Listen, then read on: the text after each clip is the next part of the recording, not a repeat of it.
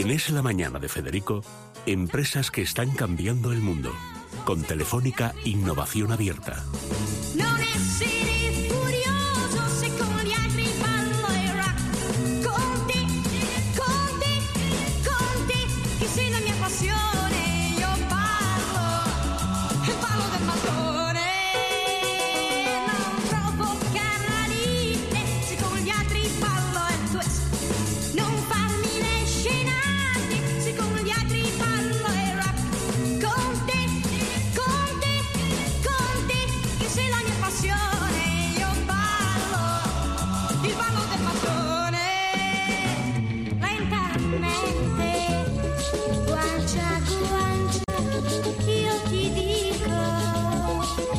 Bueno, no confundir con el pirata Drake, que es Drake, porque es eh, Blanca.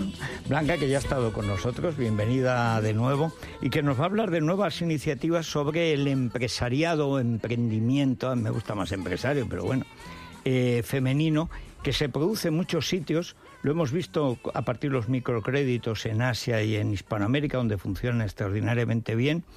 Y, y lo estamos viendo en Europa, en algunos eh, países, por ejemplo, después de criar a los niños, que desde casa empiezan nuevas empresas, que luego resulta que se convierten en grandes empresas.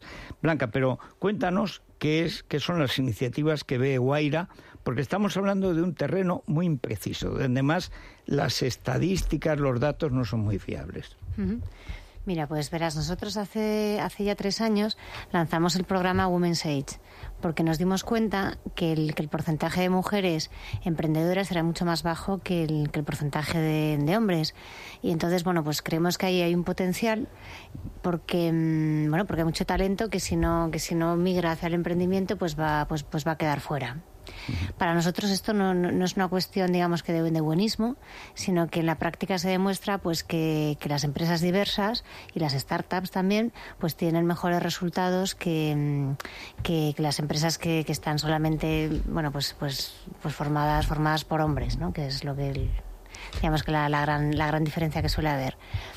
Entonces nosotros eh, lo primero que hicimos fue mirar que, mm, cómo estaba en el portfolio de las startups que tenemos invertidas a través de Telefónica, pues qué ocurría, ¿no? Y de las, digamos que de las 400 startups que tenemos ahora mismo vivas en nuestro portfolio, pues las cifras la verdad que son, son, son, son alarmantes, ¿no? Porque solamente hay un 25% que tienen a una mujer en sus equipos directivos. Y, y mujeres CEOs, nada, son poquísimas, no llegan al, no llegan al 5%. Así que nada, nosotros lanzamos este, este proyecto con la, con la intención de, de, bueno, pues de poner nuestro grano de arena para, que, mm, para resolver esta, esta brecha de género. ¿Y cómo se, cómo se aborda un proyecto de este estilo? Eh, un intento de resolver esta llamada brecha de género eh, sin menoscabar a- al talento. Es decir, a veces es el caballero el que lo tiene y otras veces es Bueno, la mujer. evidentemente. ¿Cómo hacemos para la- no discriminar la voluntad, a la parte el contraria? trabajo, etcétera. Claro. Mira, evidentemente. De para hecho, que sea realmente paritario en cuanto a talento, porque vosotros os, os destacáis precisamente por eso, ¿no? Justo, aparte que nosotros, eh, Guaira no es, no, eh, está dentro del área estratégica y de generación de ingresos de la compañía, no es, no es una parte fundacional, ¿sabes? O sea que nosotros O sea, tenemos, tenemos no que dar beneficios. hacer caridad. No es para hacer Es caridad. para ganar dinero. Pero mira, en eso, mira, eh, nosotros tenemos, digamos que como tres, tres líneas de, actuación. ¿no? En primer lugar, estamos tratando de apoyar al fomento de las vocaciones STEM en niñas, en universitarias, y vamos también a universidades, a universidades a animar a las mujeres a que, a que emprendan. ¿Vale? Eso no discrimina, eso es más Sí, a porque más. ya están allí, además. Justo porque ya están allí. Luego, en todos nuestros, nuestros centros organizamos sesiones formativas para mujeres en, en habilidades tecnológicas.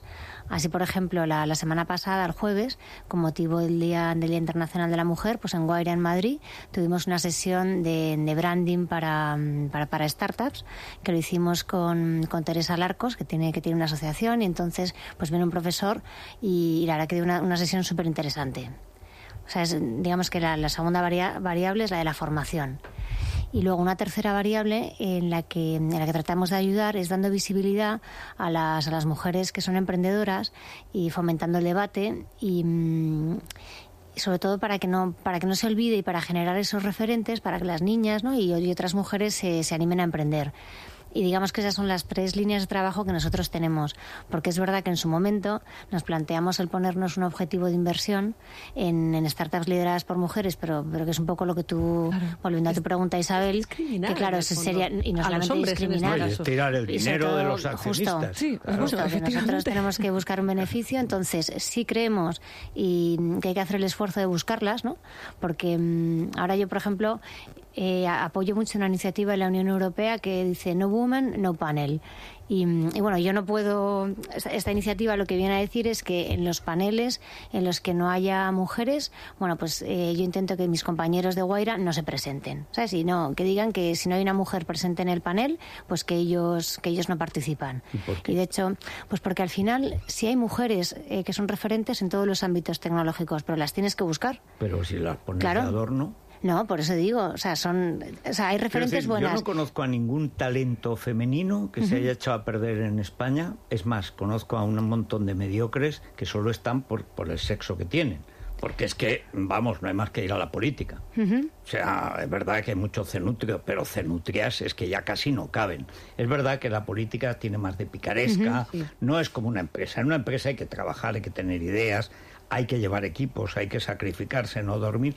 Pero a mí me ha chocado siempre que esa capacidad de trabajo que tiene la mujer, que es superior a la del hombre, de resistencia, etcétera, no se transforme en más empresas.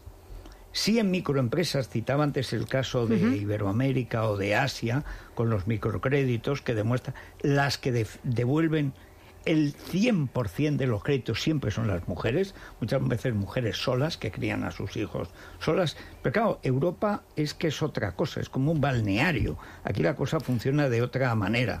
Yo lo que no sé si este tipo de cosas, no woman, no panel. Bueno, pues métete el panel donde te woman. O sea, o sea, es que estamos llegando a un punto que genera un rechazo. ¿Tú crees? ya, o total, total. Es que igual no lo he explicado bien. No, no, no, lo has explicado perfectamente, porque está en la línea de las cosas que se están haciendo. Pero hay un punto que yo creo que no se da cuenta, incluso la gente que con su mejor intención lo hace. Hay un hartazgo del discurso políticamente recto- correcto feminista, pero un hartazgo ya eh, insoportable. Y esta historia, que naturalmente en las empresas se tiene que notar, las primeras que lo sienten son las mujeres que hablen por ellas. O sea, es que es, es una cuestión, eh, yo no sé, yo lo veo desde fuera, porque no me afecta tanto, pero estoy harto de ir, empezando por las mujeres de mi equipo, estoy de las mujeres hasta las narices. ¿Es Bueno, yo- en, en las, en- en las carreras estén realmente esa presencia? Es que yo creo que el- cuando digo que lo que hay que dar es visibilidad al talento femenino y que este es uno de los mecanismos, es porque sí que hay muchísimas mujeres, ¿vale? Que son referentes, o sea, matemáticas, físicas, tecnólogas, pero son muchas menos que los hombres. Eso es una realidad como la copa de un ¿Y pino. por qué porque han de ser igual? ¿El qué? ¿Y por qué han de ser igual? El otro día la premio No, Nobel no. de Matemáticas que le dieron, eh, dice, oiga, a mí me han dado el premio Nobel por ser yo, ¿eh? No por ser mujer. Claro. Lo que quiero decir Pero- es que, el- es que ahora mismo, buscáis. o sea, yo lo que busco es que, mm, que haya mujeres que inspiren a otras mujeres, ¿vale? Porque ¿qué ocurre ahora mismo? Lo que ocurre es que, si bien es cierto que, en- que digamos que, en- que hay muchas mujeres que han emprendido en, en empresas eh, cuando hubo, o sea, en la, la crisis, en familiares, sí, sí. pero en el emprendimiento tecnológico, que es al que yo me dedico, ahí es que no hay, pero no hay porque la brecha viene, la brecha de género viene antes, es decir, viene en la formación. And. Eh, ahora mismo hay el porcentaje de mm, el porcentaje de mujeres ingenieras no llega al 30%, salvo en biotecnología y nanotecnología que sí que está incrementándose el porcentaje de mujeres en el resto de las áreas de, de las carreras STEM, de la formación de las formaciones STEM cada vez hay menos mujeres. Entonces, ¿qué es lo que ocurre? Que el mundo que viene es un mundo digital, el mundo al que yo me dedico, el del Sí, emprendimiento, sí, el del sí. emprendimiento que escala. Quiere decir, el, el emprendimiento que hace dinero, que genera empleo de verdad, que, que contribuye al desarrollo de los países, ese emprendimiento va a ser de carácter tecnológico y digital.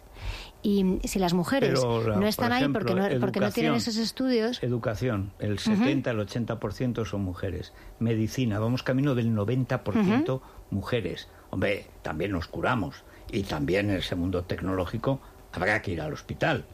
efectivamente, pero yo, O sea, yo creo que la mujer... Médicos, cirujanos, enfermeras, hay profesiones que están totalmente feminizadas. Justo. Pero O sea, Claro, pero esas no son las que crean las startups que luego que luego No, hombre, en el mundo de la ingeniería, pues evidente. Es como- mucho más como bajo. Siempre, pero como siempre ha pasado. Eh, y lo que pasa es que ahora hay más universitarios que universitarios. Hay más doctoras que doctores. Hay más licenciadas que licenciados. Pues ellas mismas, ¿no?